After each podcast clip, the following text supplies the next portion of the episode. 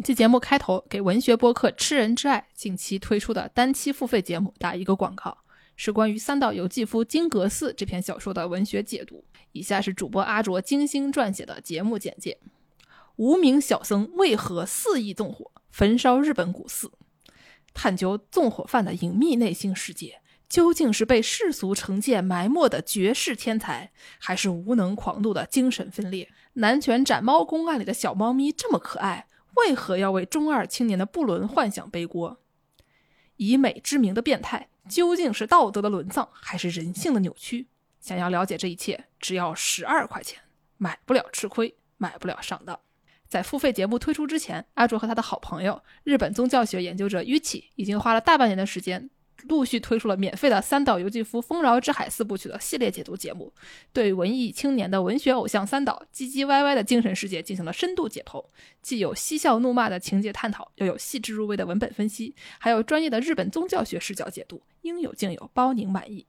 另外呢，除了三岛由纪夫的文学系列以外，本台的老朋友惯常老师傅肖一之也在《吃人挚爱》节目里多次亮相，大讲英格兰著名蓝胡子暴君亨利八世勤勤恳恳换老婆的狼听系列故事。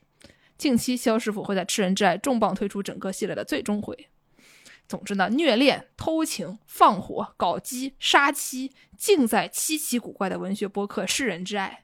欣赏各种姿势的不伦之恋的同时，记得购买金格斯的单期解读节目，给阿卓的两只饭桶猫加几个罐头。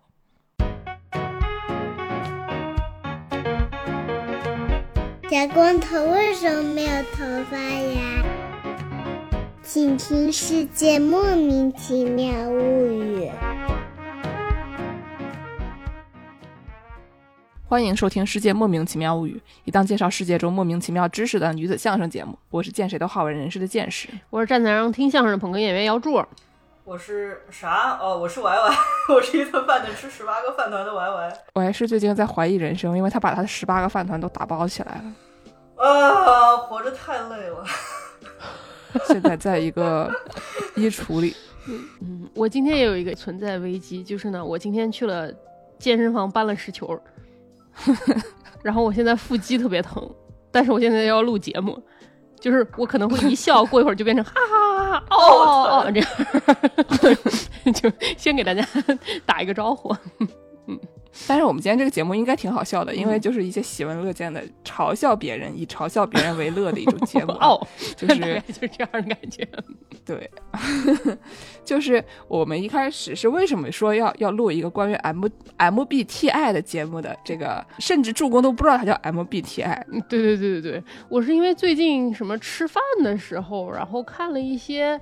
韩国综艺对吧？非常缺大德的这些韩国综艺，然后就发现不知道为什么这些内容里就变成了大家都开始讨论他们的这个是什么类型的 MBTI，十六种人格测试。对对对，这个人格测试就变成了一个所有人都知道他是什么型，你是什么型，这个型和那个型合不合得来，怎么怎么怎么样，就让我非常困惑。这个东西为什么这么火？这个东西不是我们。小学的时候、初中时候就听说过的这么一个东西，怎么突然就火起来了？然后呢，我就在群里跟两位主播讨论这个问题。讨论这个问题了之后，我们就发现了一个问题：我跟白师啊有同一种病，可能是一种学习障碍，读写障碍。我们俩都看到这种英文的缩写就非常的无能。我那天给大家说，我说朋友们，我们要不要搞一些节目？搞这个 MIBT，就是 MIT 的变态。对对对对对对对，我还是我还是就说我还是说啊，这个 MTBI 什么什么什么什么，然后就反正 MIM MIBT 我有说过 MIBT 对吧？MBTI 这个四字俗语特别的适合咱们中国宝宝食用的这个宝宝辅食，因为就是 中国网友特别喜欢搞四个字的这个缩写，然后你有的时候看上网跟打密码一样的，什么虽然但是。也给你 搞成 不是你，你就想想说播客节目有多少叫四字俗语的，有多少不叫四字俗语的，对吧？对，就那那要不给大家介绍一下 MBTI 到底是啥？就主要是我老是记不清楚，因为 MBTI 你看它是四个字，其实这四个字都不是他说那些那些性格的类型啊，让人觉得就是就 就挺挺烦人的。对对对，因为它名字也是四个字母，对吧？然后你测出来这个人格 类型，它也是四个字母，然后你就以为它是一一对应的，其实它并不是啊，对吧？对，就嗯你以为它是什么什么 I N T P 什么这几个数字对上的，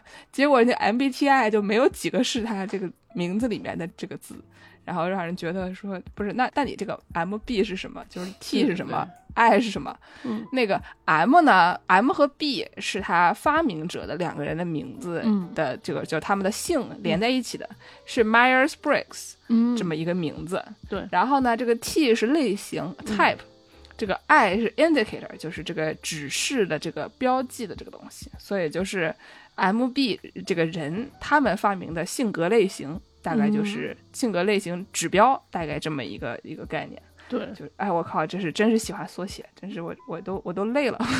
我们先给大家介绍介绍，它有这四个哪哪四种指标吧，不然哪四个维度嗯啊？这是一期科学节目啊！一点都不科学，你不要乱骗。我们要嘲讽，先要把靶子打好。对对对，科学不科学我们回头再说，对吧？我们先介绍一下它是什么啊。首先第一个这个维度就是这个外向型和内向型，外向型是 E extrovert 啊，对吧？内向型是 I introvert 啊，就是讲这个人你是向外寻找人和物呢，还是向内心寻找这个概念和想法？然后呢，第二个维度就是这个 S 和 I。怎么还是 I 啊？好像还是 I，对吧？N，他是哦 N，他们就不跟他不是用首字母的，就这个让人觉得就特别崩溃，你知道吧？你就记不找半天 N 开头是什么？对啊，N 在哪儿啊？啊，第二个是这个实感是三型啊，就是 S，或者是直觉 intuition，它它它因为 I 已经被用掉了，被 introvert 的内向型给用掉了，所以说它取了第二个字母是 N 啊。然后呢，哎具体就随便大概搞搞啊。嗯，大概意思，这个 sensing 这个实感呢，就是你对这个现实事物的这个细节和事实比较在乎啊。然后呢，如果说你是直觉 intuition 呢，你就是更广泛的，就是考虑这件事情的可能性，可能更呃怎么说呢，更全局的看这件事情，而不是看这个事情的事实和细节吧啊。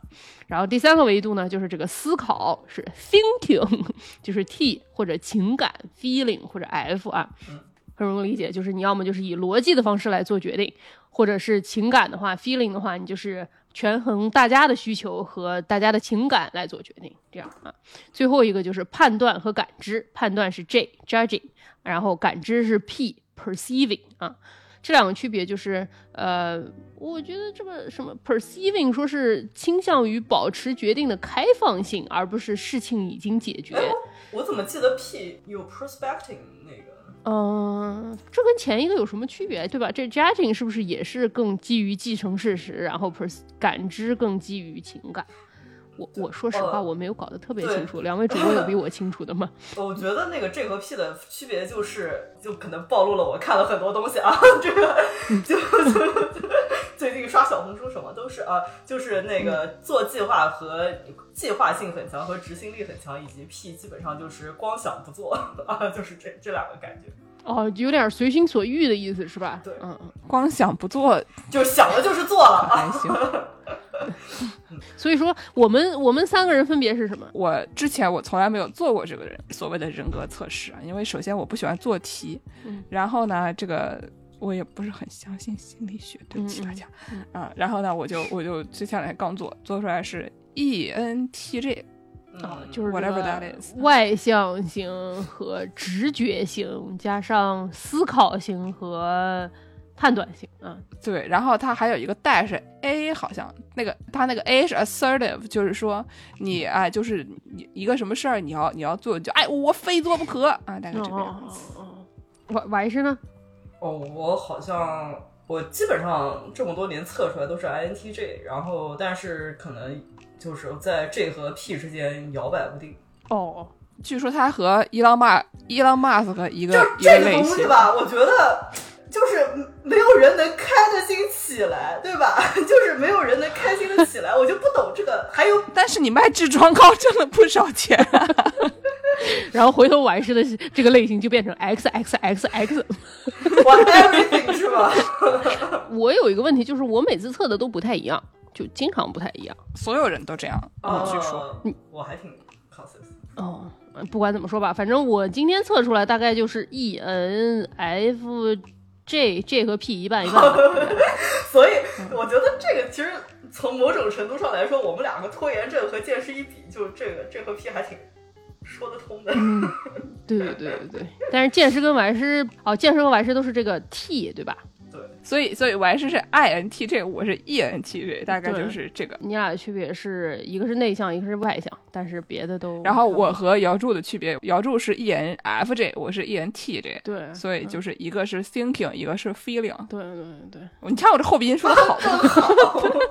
北京话哈，一个就是 现实更注重 feeling 事实啊，我更注重感觉，跟着感觉走。紧握着梦的手。对对对对对，就就为什么要做这种东西啊？图一个好玩嘛，对吧？就先给大家介绍介绍为什么要发明这种东西，再说一说大家为什么要做这种东西，对不对？首先就是发明这个东西的是一名妇女同志啊，她的名字叫凯瑟琳·布里格斯 （Briggs） 啊，就是这个 MBTI 里的这个 B。然后呢，这个另外一个 M 这个 Meyer 是他女儿 Isabel，这个的问题我们也就要体现出来了。这个人也不是个学术人，这个妈她是学农业的，嗯，就是她的主业是农业，嗯然后这个女儿好像是商科吧。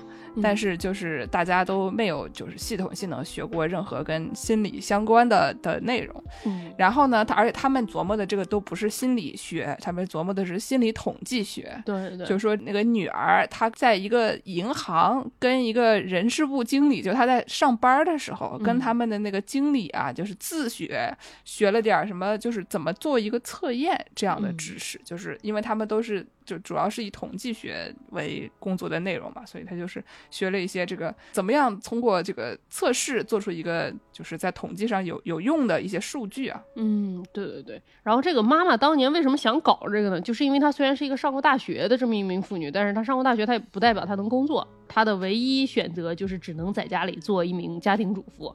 然后他在家就反正有点抑郁吧，然后就有点瞎琢磨，就然后他就发现他家里的这些家庭成员们性格都好像挺不一样的，哪怕生下来两个孩子，有可能互相的这个性格都不太一样。于是他就是从一种观察的角度，然后就在家里开了一个婴儿培训宇宙实验室。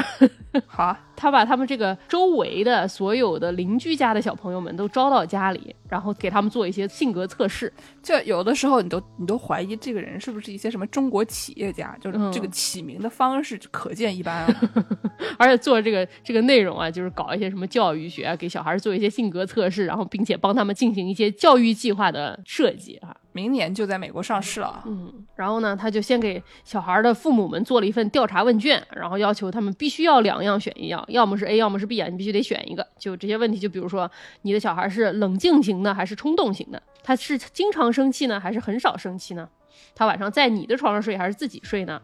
他根据这些问卷的回答，他设计出了第一套儿童性格类型的分类学，这个就是世界上第一套 MBTI。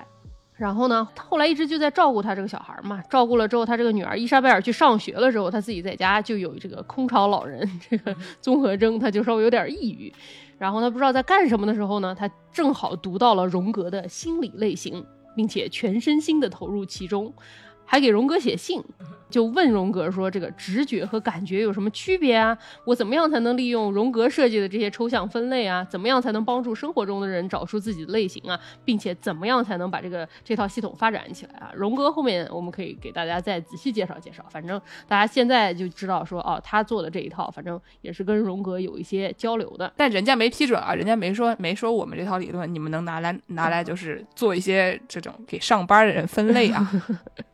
然后他女儿在二战前后就是读完书回来嘛，经常听他妈妈给他念叨，就说这个什么人怎么分类啊，这些什么怎么样呢？他女儿就在想说，那我能不能设计一份针对社会大众的这种调查问问卷呢？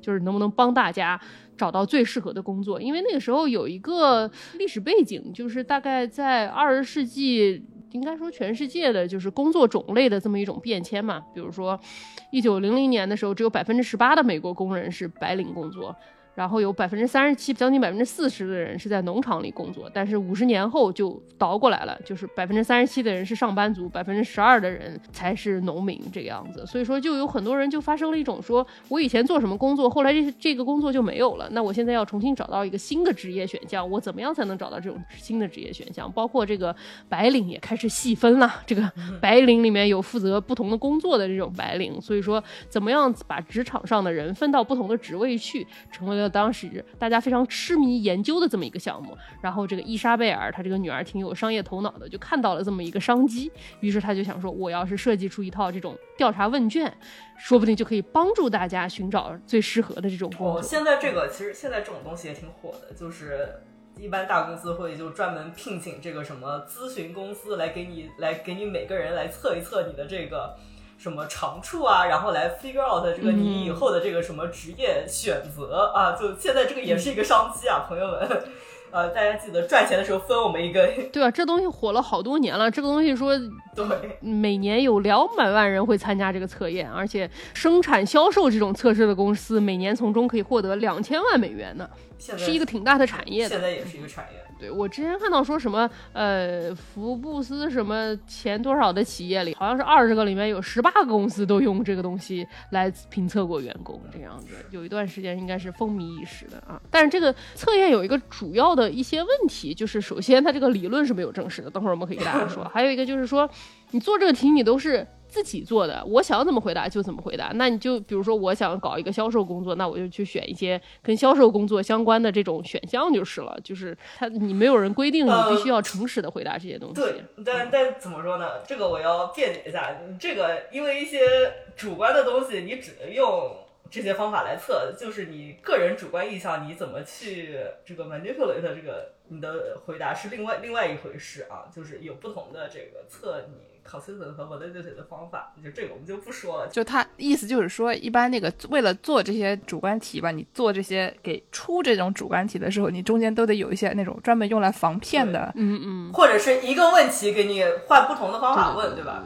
对。但是就是就要看你的智力水平，如果你能 你能就是 out smart 啊，比这个出题的这个人更聪明，你知道他出题的意图在哪里。但是中国人每一个人都是这么过来的，嗯，对吧？就是每天就在琢磨，哎，出题的人是他想他想怎么骗我，我要骗过他。对对对。所以就是 不好说就是但是真的有人不知道啊，对吧？就问你说啊，你在开车，前面出现了一个人，你该怎么办？A 撞死他，B 停下来。然后你第一次选了停下来，然后然后第二次问你，你开车的时候突然前面出现了一位男士，你应该 A 踩油门，B 踩刹车。这个时候你就不小心露馅了，说哎呀，怎么踩上了油门呢？然后就被发现了，大概是这种概念。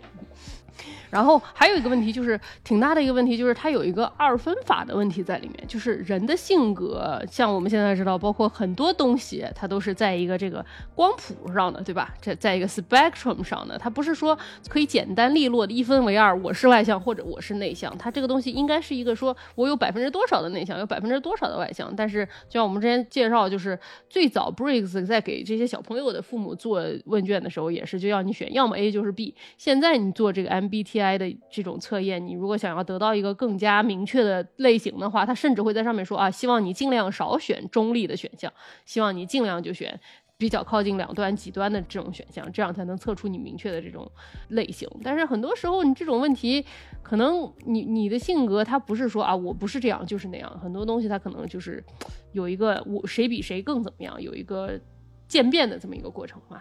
所以就是这个东西，什么 MBTI 经常测出来一个。某一个部分就是什么百分之四十七、百分之五十三之类的这种，嗯就嗯你说你说它准吗？也，咱们就看看。嗯，对他现在因为改进了嘛，因为很多人批评他这个二分法问题，以前是测了之后就告诉你是什么就是什么，后来他就改进了，就变得也给你一些百分比，这样你也能看一看啊，我百分之多少是多少，百分之多少是那个什么嘛，这样。然后还有一个问题就是 MBTI 它会给你一些非常，嗯，怎么说？就是我觉得有点像心灵鸡汤一样的描述，就是你测出来这个十六型人格啊，因为四个四个对吧？它总共加起来就是组合成二十六十个二十型人吧？嗯对对对对对，这个十六型人格，他经常会给你一些非常心灵鸡汤类型的这种语言的描述，然后告诉你你是一个什么样的人。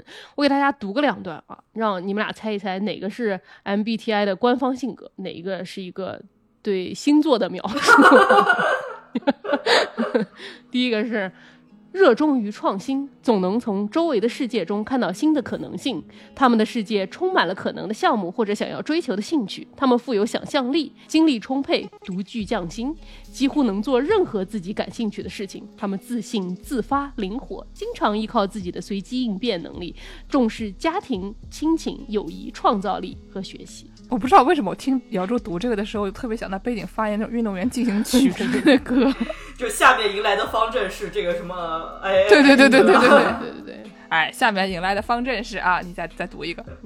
他们害羞、沉默寡言，但另一方面，他们也可能古怪、精力充沛。然而，在这两种情况下，他们都是善于思考、热爱帮助他人的高智商人才。他们能够不带偏见地看待事物的正反两面，因此很容易解决问题。虽然他们很容易适应周围的能量，但他们也有很多时候需要独处一段，远离一切以恢复力量。他们认为世界充满了可能性。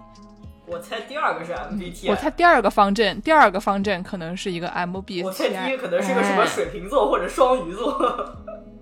第二个是水瓶座 第二个是 第二个是水水瓶座，第一个是就是我本人这个 E N F P 吧，好像这个那问题来了，助攻跟水瓶座有多大联系？你的什么上升星座是水瓶座吗？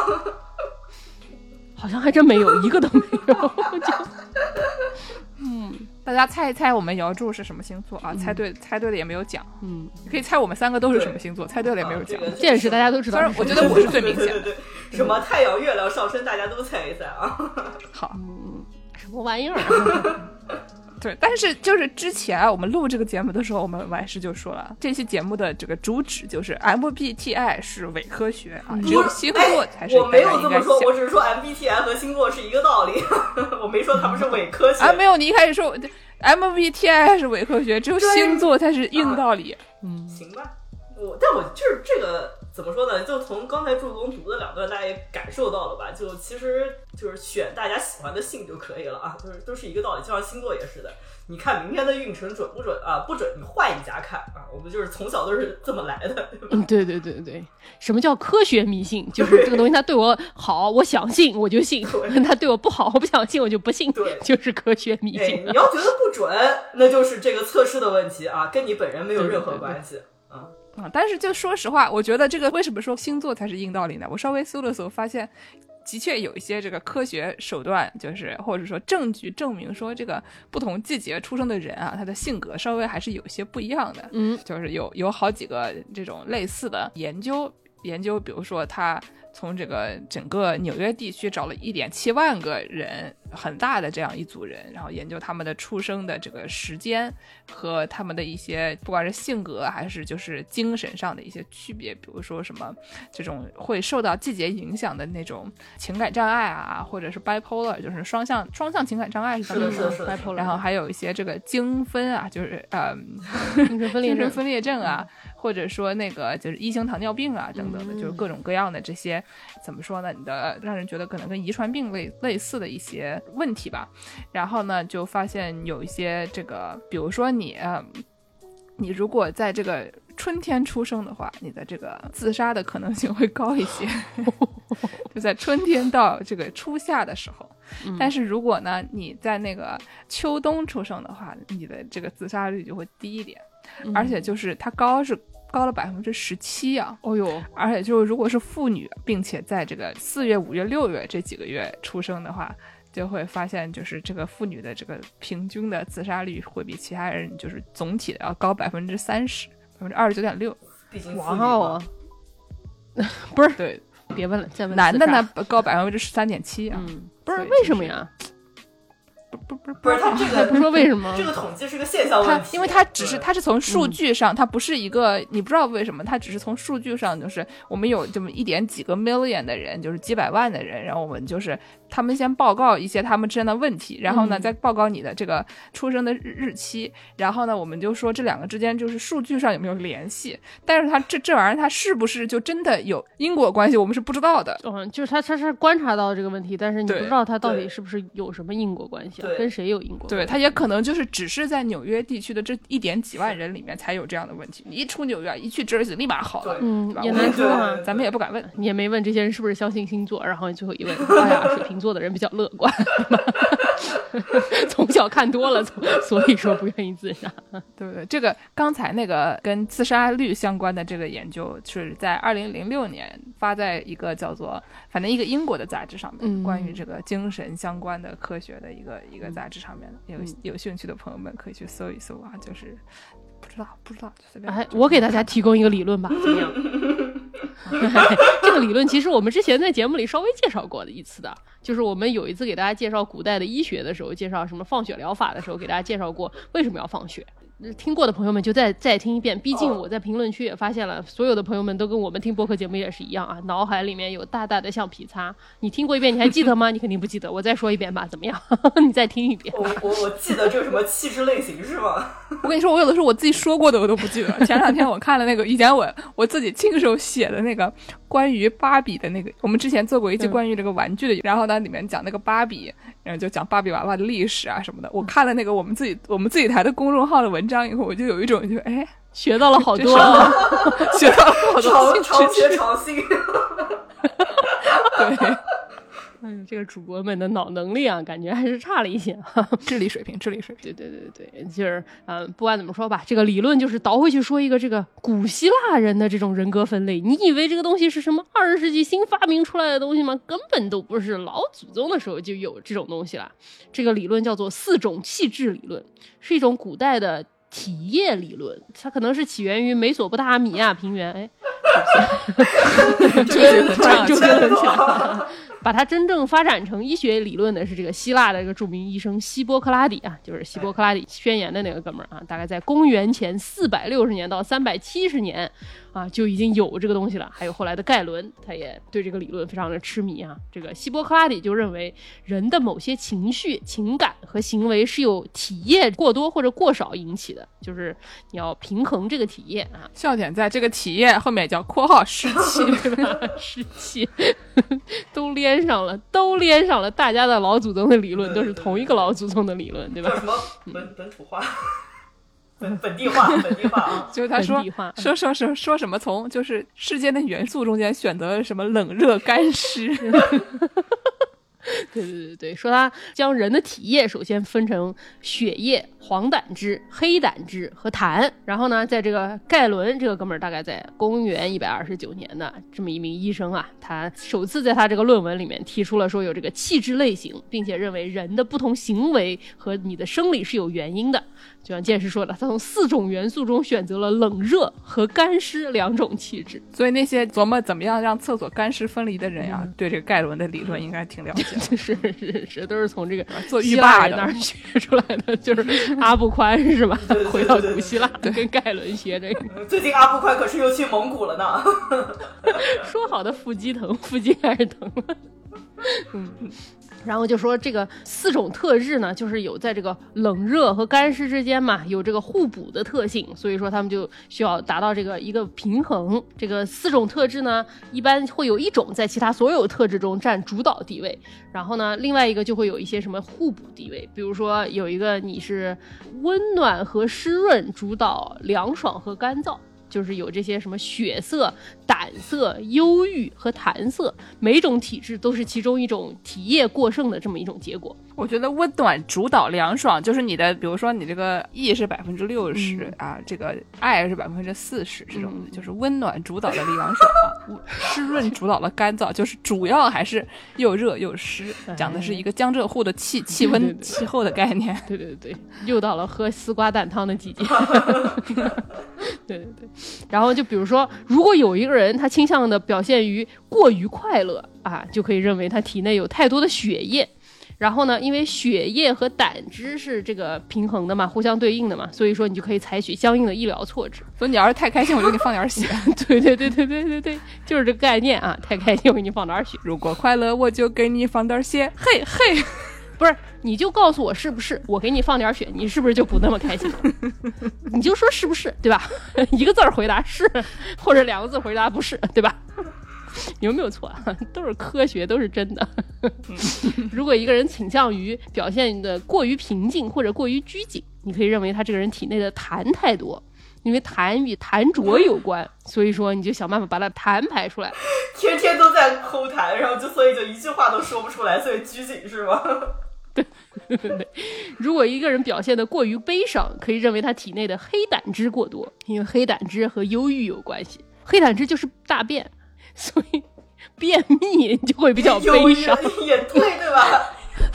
也我想到以前看的一个一个图，就是坐在一个巴士上面，就一个人看着那个左半边很忧郁啊，就只看山的那半边很忧郁，另外一个人坐在右边，就看着那个外面的阳光就很快乐，然后左边那个就是说早上屎没拉出来，右边那个是拉出来的真开心。对啊，你所以你说这个道理是不是科学？是不是事实？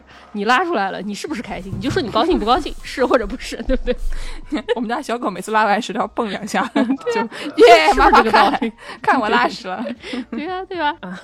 如果一个人倾向的表现于过于愤怒，可以认为他的体内的黄胆汁过多，因为黄胆汁与愤怒有关，可以采取想办法把黄胆汁给排出来。黄胆汁，我觉得就是那个你真的是吐出来那个黄胆汁嘛，狗粮放在那儿不吃，然后过一段时间就会饿得吐出来，然后就不那么生气。然后呢，还有一个说法说，这个血液被认为是湿热的，与春季相对应；黄胆汁被认为是又热又干，与夏季相对应。黑胆汁又认为又冷又干，与秋天相对应；最后寒湿的痰与冬季相对应。盖伦是希腊人，对吧？他们希腊可能冬天是湿冷的，因为他们在海边。嗯。如果你要是这个东西是一个什么内陆里边儿什么内陆的人发明的，就沙漠地区的人发明的，可能就冬天就是干冷。还是这个地地理学的不够好，对吧？所所以，那他这个意思就是，你春天的时候你很开心，雪多，对吧？夏天的时候你很愤怒，黄疸之多；秋天的时候你就忧郁啊，冬天的时候 你就对屎屎多，冬天你就平静或拘谨，好像也行吧？痰多太多也对。可不是吗？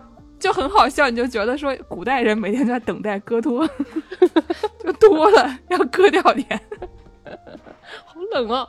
然后就问了，说这些气质你是如何形成的呢？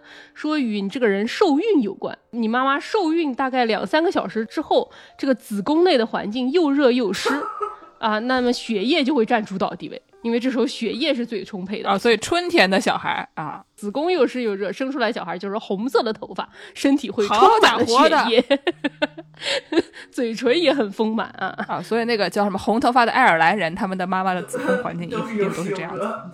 对对对对，而且他这些气质好像还不是说你非得是某一种，你有可能是一种混另外一种。就有一个人可能是什么胆汁质或者阴性体质，所以说他就可能是外向，也可能内向。如果是忧郁型和痰湿型，可能是内向型或者拘谨。这个就是什么主要分类不准，我们还可以有次要分类来找补啊。这个上升星座不准，哎我们还可以看看大家的对对对大家对的什么月亮星座啊，就是这样。嗯，就是这个概念啊。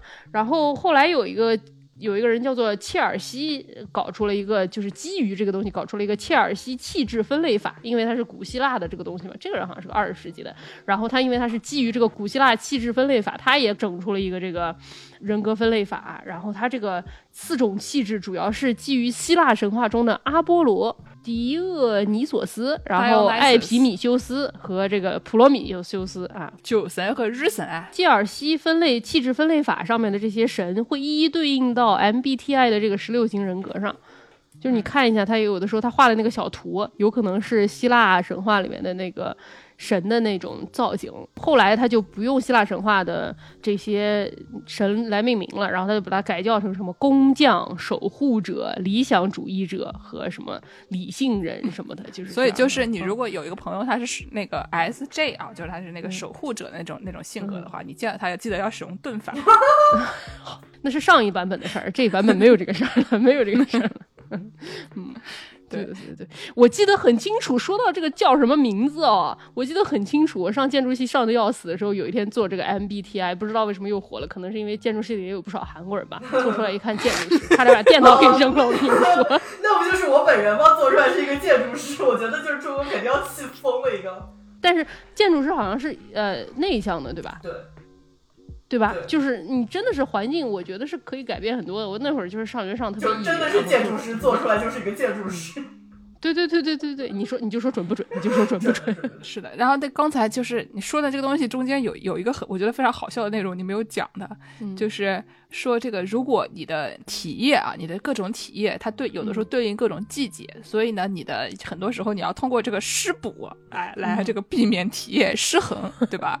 对是一个整天就端着一碗什么芋圆汤啊，什么枸杞茶啊这样的一种。萝卜赛人参啊什么的这种东西啊，对对，基本上就是这些跟这些人的想法是一样的。东吃萝卜，而且呢，就它里面还讲了说，除了这些东西，你可以食补以外，你还可以给人放血或者清肠，对吧？放血虽然现在不不流行了，但是清肠也很流行啊，对吧？就是觉得你要是这个美式啊什么的，哦，这个已经太现代了。然后呢，他还就呃还还有一些，就他认为，如果你的热量过高啊，不是卡路里过高，如果你就是太燥热，你的血液就会煮过头，哎，可能不知道是不是会凝结。如果如果热量不足呢，那你就会痰太多。所以你要通过调节你的这个气温啊，既不能血不能煮过头，又不能让痰太多，不然的话你就也不知道会怎么样。我的天呐，哎，血煮过头凝结了之后呢，你就搞点什么油豆腐啊，那个 鸭肝、鸭啊、肠，鸭肠 啊、粉丝啊什么的搞一些南京人最喜欢吃的东西。对对对对对，要一些粉丝啊。就刚才我们讲到说，这个不同的神对应不同的这个 MBTI 啊，嗯，其实这个东西不是神发明的，也不是 MBTI 发明的，它是这个荣格发明的。因为荣格哦也给人提出了很多种的这个人格类型，但他提了八种。一开始他只提了八种，现在是十六种。他中间讲说这个不同的这个神啊，他就现在我们大家知道，E S 开头的是这个酒神 Dionysus，这个 I N 开头的是这个日神阿波罗。这一点就是他当时就是他当时说的，他就说，哎，我们有这种日神性格，然后跟他就是有什么性格？什么神性格？什么？日神，哎，太阳神，哦，说清楚，说清楚，好好你不要。突然带给我上身好吗？真的朋友，日神性格的嗯阿波罗这种嗯性格的，太阳神这神性格个东西都是都是嗯，这个荣格他他老人家发明的。这兄弟呢，他是一个这个瑞士的心理学家，他呢就是以前怎么说？他小时候他爸是一个这个牧师，一个 pastor。然后呢，哦他就小时候老被他这个家庭环境影响啊，让他觉得他也应该做一个这个怎么说宗教相关的工作者。神职人员，但是他后来呢，有一些这种非常栩栩如生的这种这种 vision，vision 应该叫什么？其实我也不知道，就是你像看到了一种幻 象，或就者说吃了蘑菇你以后会看到的东西。我要看吧。如果说是神给他的显像的话，可能就是显像。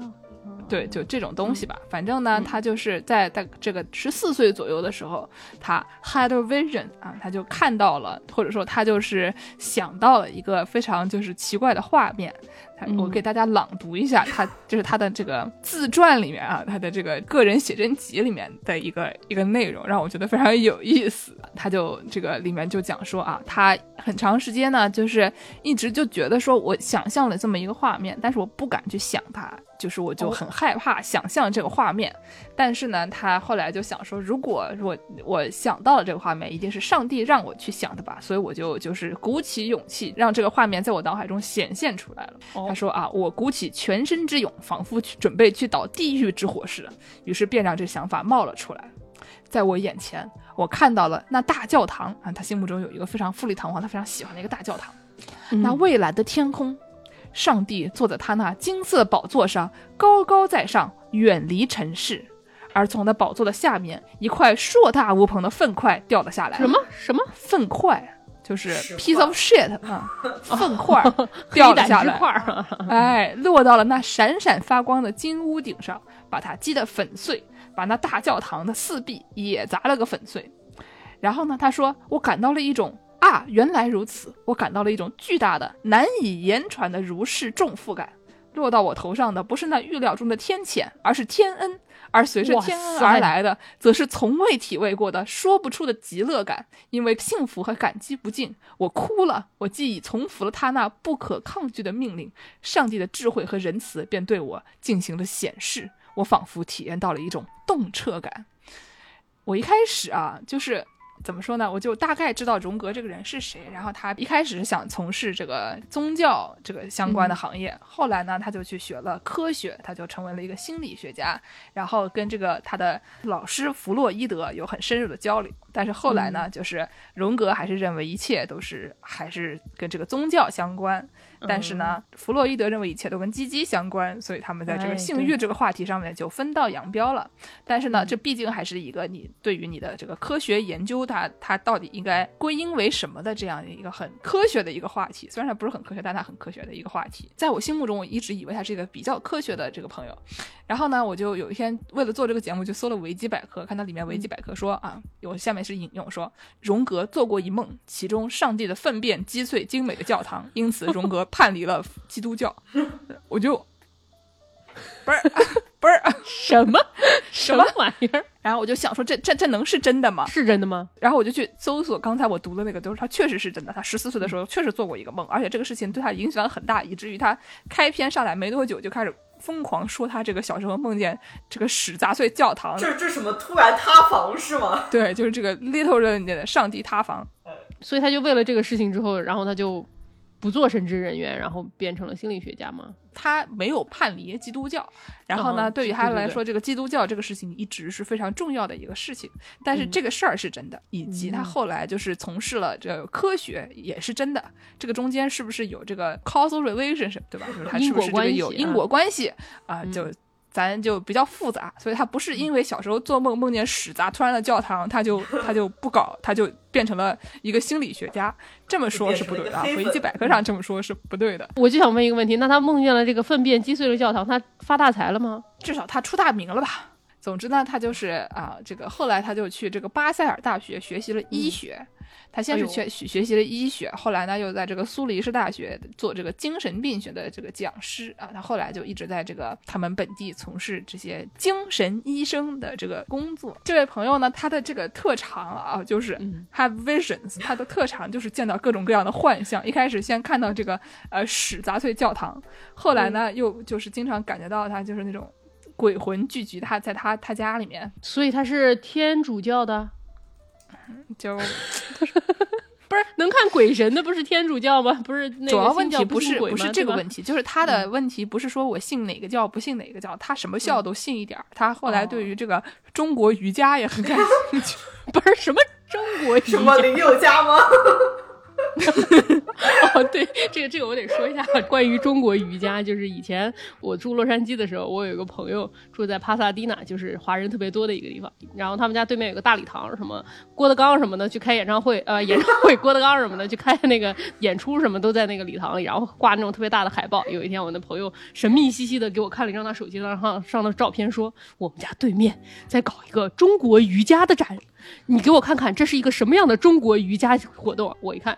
林宥嘉去开了演唱会，林宥嘉叫 Yoga，Chinese Yoga，我看到 Chinese Yoga is this，这个荣格性的是一玩意儿吗？所以对对对，所以荣格信的是这个吗？荣格性的还不是这个，这个荣格性的呢就比较的，这个我们就可以说啊，他和一个这个曾经被这个清政府封为道台的一个青岛大师傅啊叫做魏礼贤关系很好。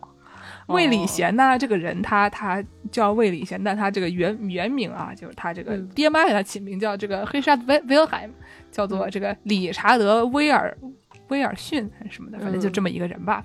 嗯然后呢，他这个翻译了很多就是我国的著名的这个文本吧，反正就是什么《嗯易经》啊、这些这些东西，他翻译到最早是翻译到这个西方语言，很多时候都是这个魏礼贤师傅啊从中作梗，不是从魏礼贤师傅的 的这个帮助。他哪儿人啊？他是德国人，他就是我好啊就是反正在青岛嘛，对吧？就是反正就是被派去青岛修铁路的那那一帮德国佬中间的一个啊，他这，嗯，他就是当然不是去修铁路的，但是呢，他总之就翻译了很多这个中国的古书。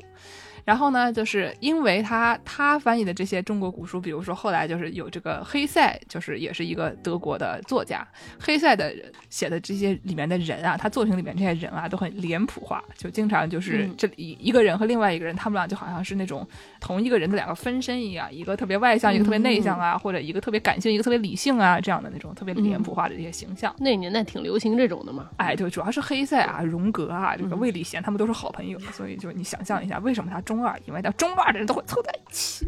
就感觉非常的串烧，你根本想不出来这些人为什么八竿子打不着，而这什么祝英台和猪八戒 他们都姓祝啊，你 说什么呢？祝英台和猪八戒和朱丽叶的故事，都姓朱。对，总之呢，就是那个，比如说黑塞啊，他就后来他有很多作品是在精神病院里面写的。他不仅在这个精神病院里面，在这个疗养院里面接受过心理治疗，然后呢，他还读过这个荣格的心理学著作，并且声称他受到了很大的启发。哦在这个一九一七年的时候啊，有一个他们的心理医生，就是这个黑塞，在已经当时已经在这个精神院里面休养了。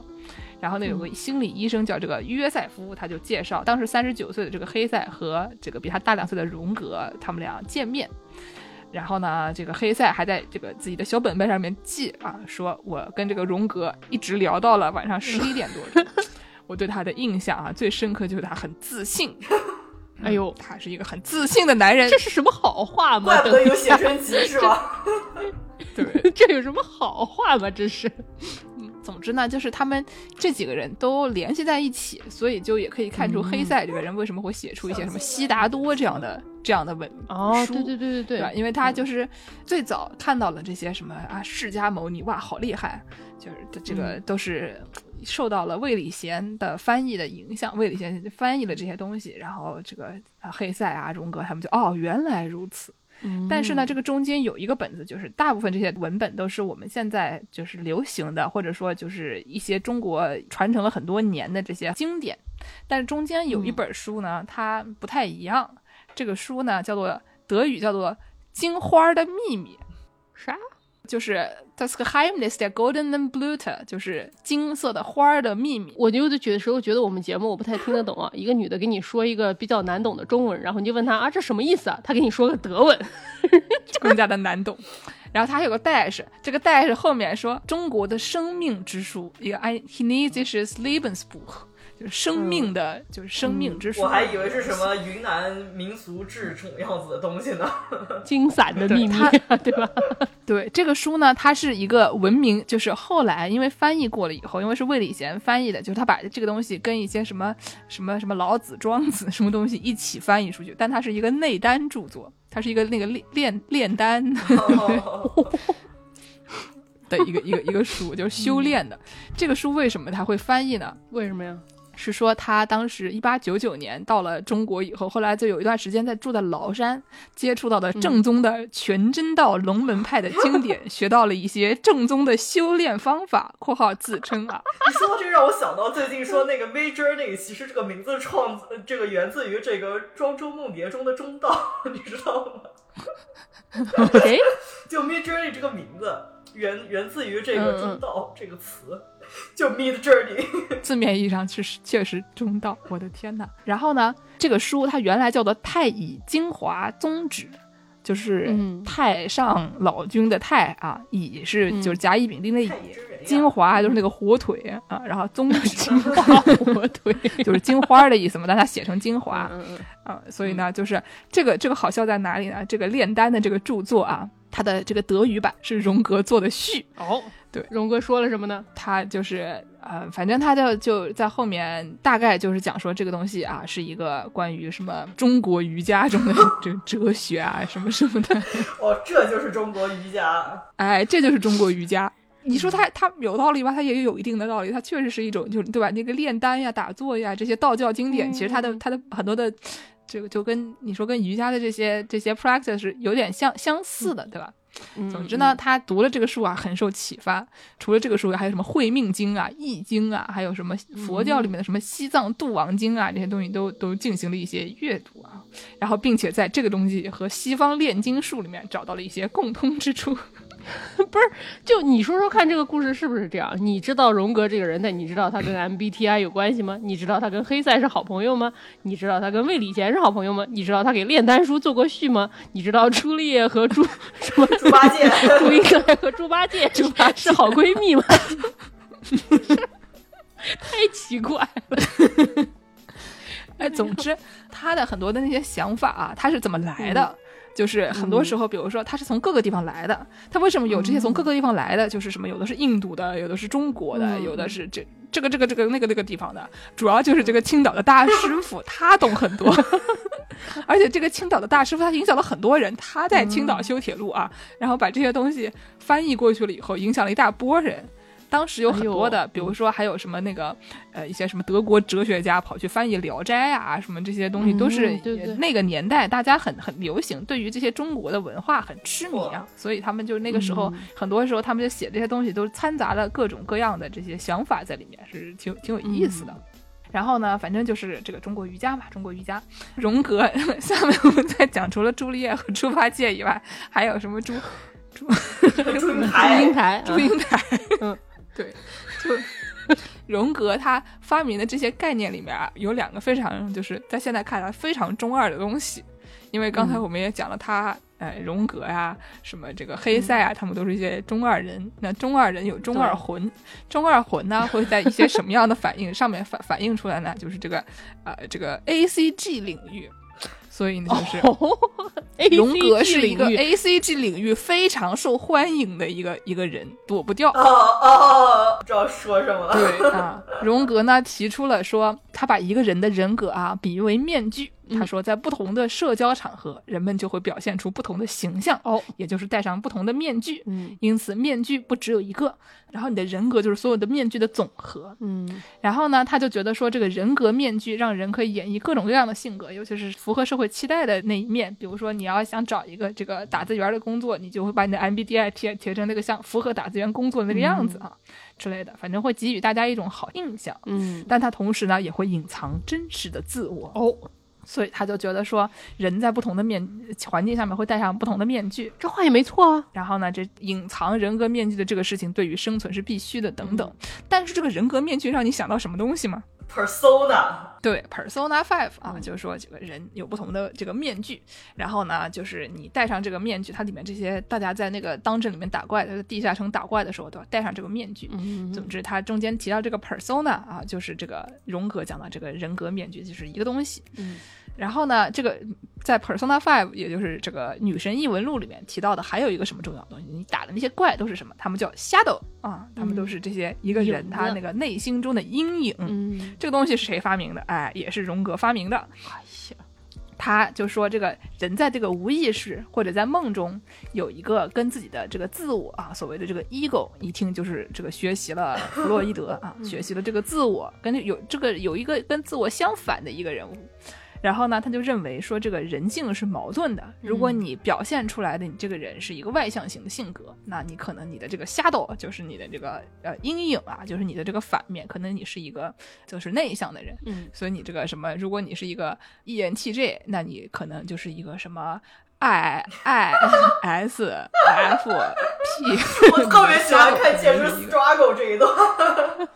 哎哎哎哎，哎呀，太好笑了。烦人。总之就是啊，就他就认为说，这个你的阴影啊是你的反面，嗯所以你正面的自我的阴影，他说的是在无意识里面这种补偿性的性格，那不还是黑塞那一套吗？就是那那一套。所以黑塞的那些听起来好像比较的比较面具、比较脸谱化的那些、嗯那些人嘛，其实跟他这这个提出来这些概念都是有点相似的，嗯他就很受到了这个荣格的影响嘛。所以就是里面这些角色，你看着觉得好像是，其实都是，唉，咱就不说了。嗯。然后呢，还有对吧？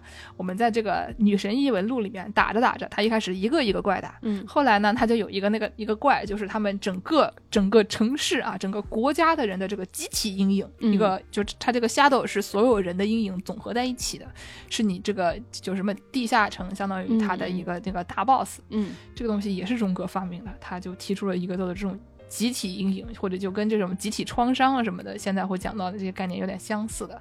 然后呢，这个东西他就说，就是是那种大家的这种心目中的不确定性或者无助感的这个总和啊，一种投射性的认同。然后呢，他还跟把它跟一些什么魔鬼的形象那种就是基础的神话联系在一起，而且他认为这种集体的阴影是祖传的，哎。不是怎么祖传？就是你爹梦见这个屎砸碎教堂，你也梦见这个屎砸碎教堂了，我也不知道啊，别问了。嗯，总之就是，就比如说有一些那种一个传统里面，可能就是大家都有这种什么，比如说报仇都要这个血债血还啊嗯之类的这样的东西，对对对可能它会是有一个延绵下来的一种就仇恨或者这样的东西。呃，类似的吧。总之就是就是说到这个荣格啊，他有很多的怎么说，就能看出来他是一个这个二十世纪初的这个人，把各种各样的概念全都糅杂在一起，又反映到了各种各样的方面的这么一个形象，就是一些什么瑜伽呀，什么什么道教呀，嗯什么这个呃心理学呀，什么呃 A C G 呀，流行音乐啊什么的，哎的这么一位朋友。嗯总之呢，就是他这个哦，刚才说那个《金花的秘密》，最开始连出版都是他想出来的，他就说，哦哎，这个书不错，咱们要不给他翻译出版吧？反正他还挺喜欢这个的。嗯然后呢，荣格他提出的这个 MBTI 呢，跟这个后来真的这个 MBTI 有一些区别。刚才我们不是说它有八种，后来、嗯后来有十六种嘛？对，他提出来的呢，有这个，首先他提出来这个 E 人和 I 人啊，是这个荣格提的，嗯他提出这个内倾和外倾的心理类型。对，并且它对应的这两个是主要的，然后还有一些什么思维啊、情感、感觉、直觉这几个功能的类型，然后对应上去了以后，就有什么外倾思维型、内倾思维型、外倾情感型、内倾情感型等等，嗯一共有八种。然后呢，它还分男女，比如说分什么，里面给人就是描描述说不同的人有什么样的类型，他还说什么就是不一定是这个人是个女性，他就有女性的性格，他也可能是有男性，但是有女性的性格。嗯但他提出了一些莫名其妙的东西，比如他认为内倾型的女性（括号又名激情型的女性）是最残忍的继母。嗯，这个你就觉得他是一个对一个人的人格上的评判啊，嗯你就觉得那也行吧。但他同时又提出，他这些人读书的时候喜欢折书角，为什么呀？别别问，我也不知道，对吧？嗯然后他说，这个外倾感觉型的男性呢，则是比较喜欢排场，嗯，他们打扮的比较高雅，有点像个上海爷叔。然后就等一下，是说呢，荣格原话像上海爷叔吗？哎，荣格原话像上海爷叔啊，对吧对？看的就是就整天唱一些什么叫“人民广场吃炸鸡”之类的这些歌曲啊。但是呢，就是我们刚才虽然说他的爱人、艺人是他提出来的，嗯但他说的这个内情就更加像是那种自恋，或者说在自己内部找原因或者找一切的解决方法的那种，嗯呃，就是他受内界影响，不受外界影响的这样的一个人。然后呢，外倾呢是容易受外界影响，所以它跟外向内向其实没有什么关系。不是说我这个人比较热情奔放，然后喜欢和他人交往，我就是外倾型的，嗯反而是说我这个人就是不是很坚定，经常受到外界的这个影响，别人说我是什么我就是什么。那更像 MBTI 之前说那个什么 A 和 R。T，啊，A 和什么 T 啊哎，有点吧，就是就是他他不是他跟你的外向内向其实本质上来讲就是没有关系。然后最后我给大家介绍一个吧，就是我们之前说这些测试都不靠谱啊，现实都特别讨厌做题啊。但是在北美有一个非常非常流行的这么一个网站，特别擅长给大家出各种各样的题。这个网站叫做 BuzzFeed，它是一个搞流行文化新闻这种类型的这么一个网站，有点像是八卦小报一样的这种网站。我大学毕业的时候，我有个朋友就去 BuzzFeed 上班了，哎然后天天给人出这题。真的吗？他工作是干这个的吗？后来他就搞新闻了，后来他就在 BuzzFeed 里面搞新闻，但是主要是搞娱乐新闻。对对对，BuzzFeed 就有点像花边小报这样的一种新闻网站吧，然后里面都是一些娱乐新闻。但是那些公众号标题都是他们取的啊，就是那种十七种角度看出你是一个什么样的人啦，啊什么说这个猫咪不能吃的二十八种食物啦，哎对对对对对对对明标题里面不带数字要死，就最开始就是现就现在这种微信公众号流行的这些标题啊，好多都是 BuzzFeed 出来的。哇，这个非常 clickbait。那怎么说呢？这个问题都挺好的，其实 让我觉得很选择很困难。很想看，是不是？都是很想看。对对对，我点开了助攻这个说，就是看看你是哪种披萨。对对对，我先给大家介绍介绍，就是 BuzzFeed 一开始给大家出了一些人格测试，就像所有的那种八卦小报，我们小时候买过的那种什么娱乐花边新闻的那种杂志上面，总归都会有一些什么人格测试、星座测试啊，什么少女杂志上面都会有的。BuzzFeed 有一个非常著名的这个专门的专栏，就是给大家出各种各样的测试。一开始还是挺正常的，什么测试你有多外向啊，测试你有多敏感啦、什么的。后来就因为这个测试的这些呃需求过于高了，所以说他这个测试就开始出起了奇招。有的时候出来这个测试，你得看半天你才能明白。比如说我我今天给王石贴了一个，我觉得王石肯定会喜欢这个碳水系列，叫做“您是哪一种披萨哎，这、哎这这我真喜欢。虽然测出来的披萨不是我想要的披萨，但我觉得他这些问题都出的特别好”。。我们给王石这个现场测一下吧，啊，对吧？嗯哎。第一题，选一个你爱看的电视剧啊，是《摩登家庭》还是《宋飞正传》啊，？Scandal 是什么？呃，我不知道中文叫啥，但就是就就是那个一个一个也是大女主剧吧。嗯，大女主剧《Cheers》我也不知道是什么，我没看过。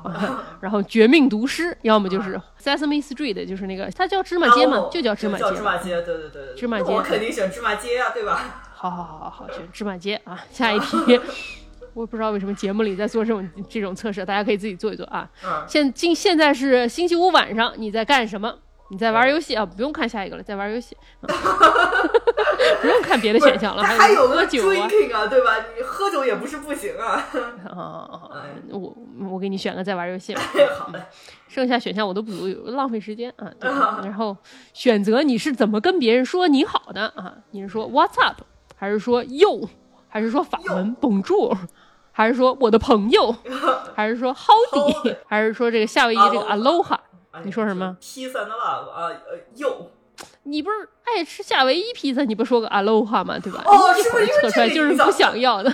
对，那那就阿罗哈吧。你说的对。好好好好好然后再选一个说啊，你愿意住在哪哪一个这个幻虚构的城市里？是这个高谭市啊，要么就是夏尔，就是那个《指环王》里面那个，Hobbits 啊，就霍比特人住的。嗯嗯，或者是霍格沃兹或者纳尼亚 Metropolis，超人在大都这个，所以所以我就说这个这题让我很难抉择啊。只有流行文化大生才能做得出来这题。剑师都已经睡着了，大家听见没有？剑师什么都不知道。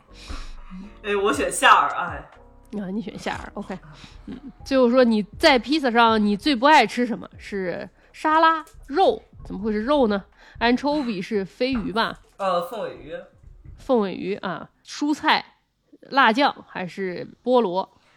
我讨厌黑橄榄，那没有，你你勉强选一个那你 anchovy 选辣酱吧，哦，好，这怎么这么长？怎么还有？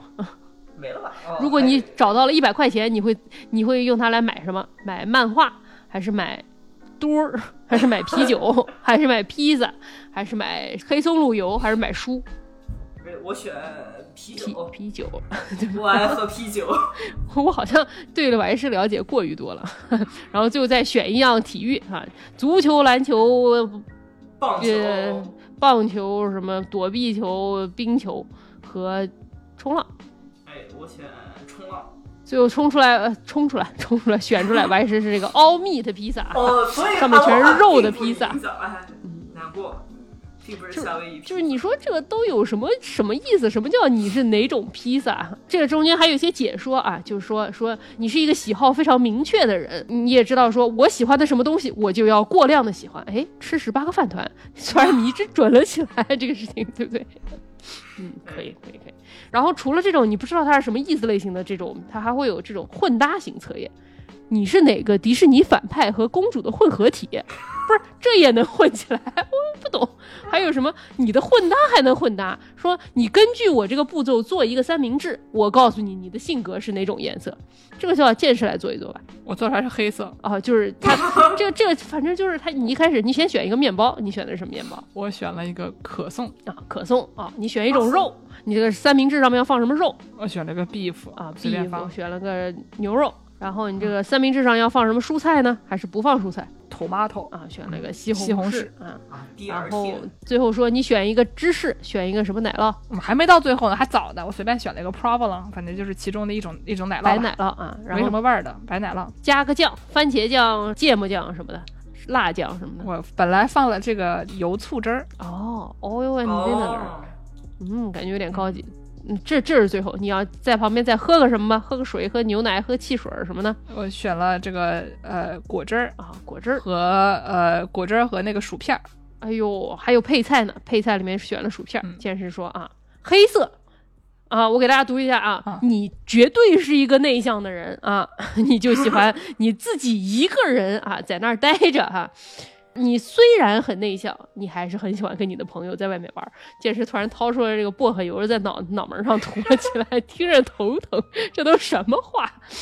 你的性格是黑色，是的，就是怎么说，一个白羊座啊，人生第一次被说你是绝对是一个内向人士。哦，巴斯费的这些测验，它最后能这个套娃套到什么程度？我那天看到有一个测验问你说，给你测一测你是哪一种巴斯费的的测验，就有完没完的这帮子人啊！希望大家都去测一测，给我们在评论区里留留言，告诉我们你是是哪一种哪种颜色 BuzzFeed 的测验。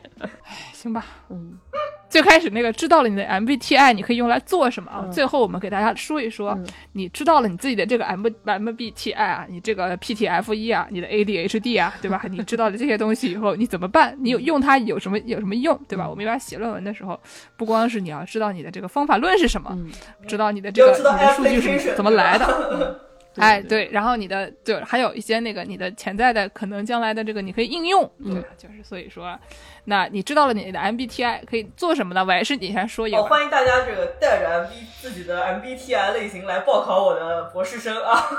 突然开始打起了，突然打广告了起来。给本台后台留言啊！如果你想报考王医师的博士生啊，哎，对对对对，哦，这个就是最近吧，因为我以前也是个坚定的这个呃 INTJ，然后没想到有段时间我突然测出了自己是个 INTP，然后我就给自己最近的摆烂找到了一个借口。所以我觉得这个怎么说呢？还是那句话吧，就是跟你看星座运程一一个道理啊。你这个测出来的，嗯你觉得符合你的，就是有道理的，就是可以给你提供各种借口啊。就我发现，自从我接受了自己是一个可能是一个 I INTP 之后吧，我就能更加心安理得的摆烂啊，就天天就是在脑子里想了就是做了，就是也不用真的去做，所以就欢迎大家来报考我的博士生啊，就是我想你做，对吧？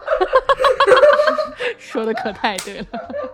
除了这个给自己的摆烂找借口以外，还有什么别的功能吗？你到底是什么特别流行这个东西的国家，对吧？你就可以比如说韩国进行一些交友啊，对啊，你你是 CNK 吗？啊，我也是，我是 YMCA 啊，啊。我是呃 CMYK 啊，CMYK 对，就是这个东西呢，我觉得就是你放在一些什么那种交友网站上面，嗯估计也可以，也可以当做一些用处。比如说，就是给人贴标签嘛，对吧？嗯就是你这世界上有各种各样给人贴标签的地方啊，嗯其中一个就是很重要的就是交友网站。比如说哎我是啊，我一八三，我是一八三 club 的这个这个呃人人员，然后呢，我这个 highly educated，这好像是中国的那个就是交友网站的一个梗，嗯就是你说自己上过什么九八五，或者你嗯上过什么常青藤，哎，highly educated。对，然后呢，你还可以说你是什么，呃，这个什么 INTJ 啊，大概就是这些吧。哎呦，行吧，那我们我们结尾要不给大家唱一个什么也是四字俗语啊，给大家放一个四字哎俗语的歌曲儿。